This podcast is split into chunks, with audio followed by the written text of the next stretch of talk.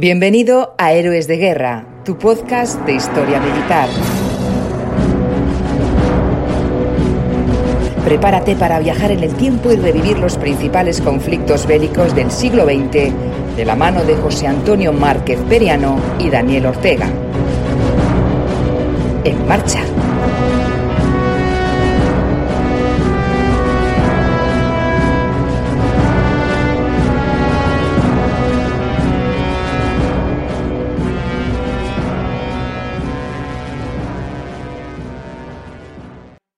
Buenos días, buenas tardes, buenas noches. Como siempre es un placer estar aquí con vosotros. Soy Robin.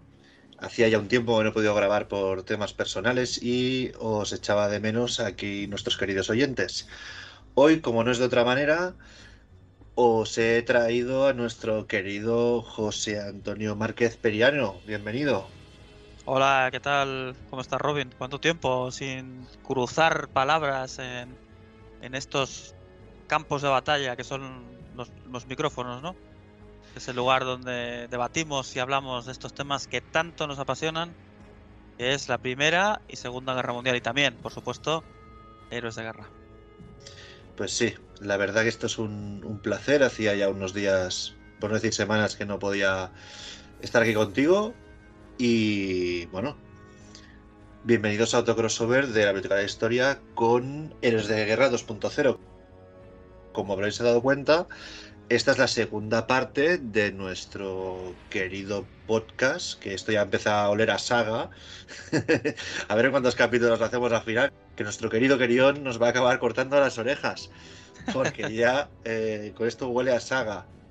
Pero bueno, hoy como bien habéis visto, es, hablaremos de nuestro querido Conde Panzer, el Panzer, Panzer Graf en su segunda parte. Si os acordaréis, corrígeme si me equivoco, eh, nos quedamos en la primera parte en el periodo final, Primera Guerra Mundial, periodo entre guerras.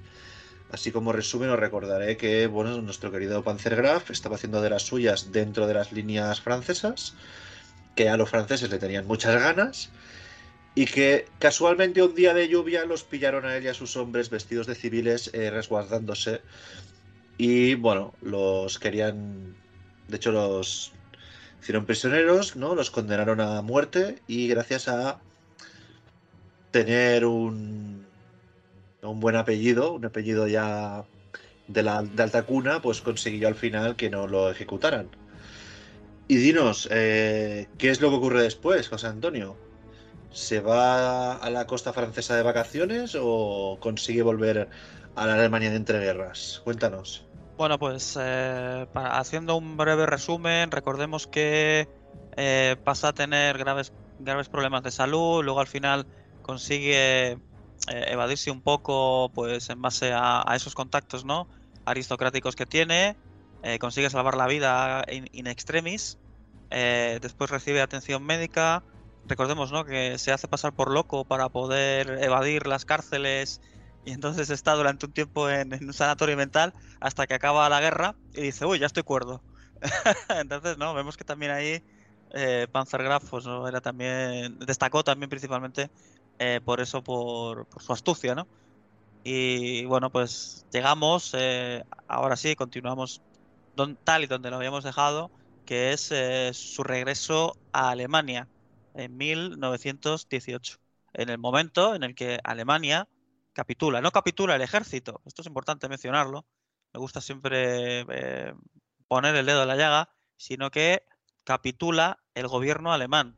de ahí, ¿no? La famosa, la famosa puñalada en la espalda que los soldados, ¿no? Pues van a, utilizar y que luego posteriormente, pues eh, Hitler utilizaría también como eslogan para su ascenso al poder dentro del, del partido nazi, ¿no? Tal y como tal y como, tal y como sabemos. Claro, en ese momento, cuando vuelve, Alemania está fatal.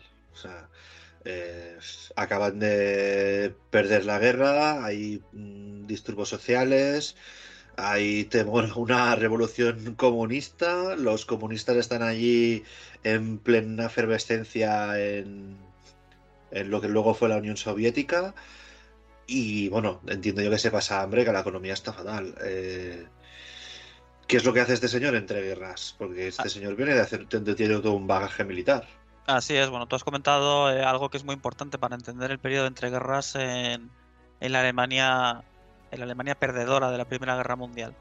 Hay disturbios, hay disturbios sociales en las calles. ¿Por qué? Recordemos, ¿no? Los comunistas eh, han conseguido derrocar a la dinastía de los zares. Eso ocurre en 1917. Entonces, estos aires revolucionarios también salpican a Alemania. Y entonces, Alemania cuenta, entre comillas, con la ventaja de que hay muchos soldados eh, que han regresado a sus casas con las armas en la mano. Porque recordemos, el ejército alemán no se ha rendido.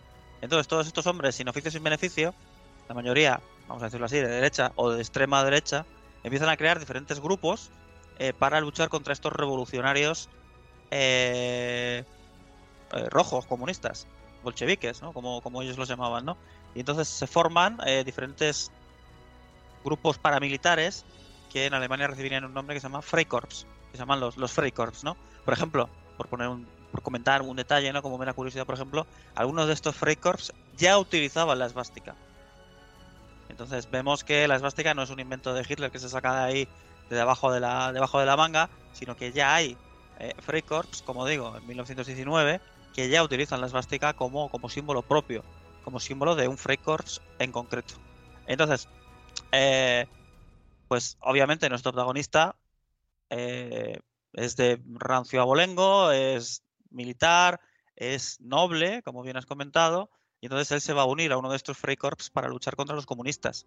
Entonces él, eh, pasa a formar parte de uno que se llama Garde Cavalier Schulz Division. Es una división de guardias a caballo que fue reconvertida posteriormente en una unidad de infantería bajo un famoso general que es el general von Hoffman.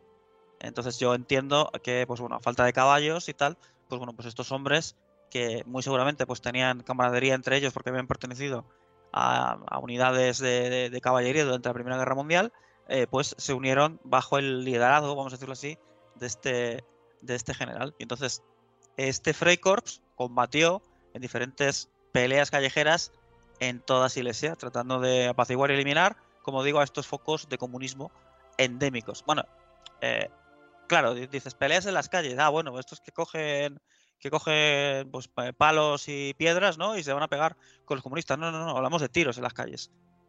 Hablamos de tiros en las calles, hablamos de muertos. Entonces, claro, esto para el ciudadano medio alemán, que vive tranquilamente en su casa, que ha vivido la guerra como civil, leyendo el periódico, ahora se encuentra con todo ese terror en las calles, con miedo a salir a la calle para poder comprar el pan, porque básicamente los comunistas o bien los soldados de los Freikorps eh, te pueden pegar un tiro. Sí, sí, que estás tranquilamente en tu casa, que ya te cuesta poder llevar algo de comer al plato y que te vengan 50 comunistas y se líen tiros con el Freikorps de turno, que para que no lo entiendas, algo así como... ¿Te está gustando este episodio? Hazte fan desde el botón apoyar del podcast de Nivos. Elige tu aportación y podrás escuchar este y el resto de sus episodios extra. Además, ayudarás a su productor a seguir creando contenido con la misma pasión y dedicación.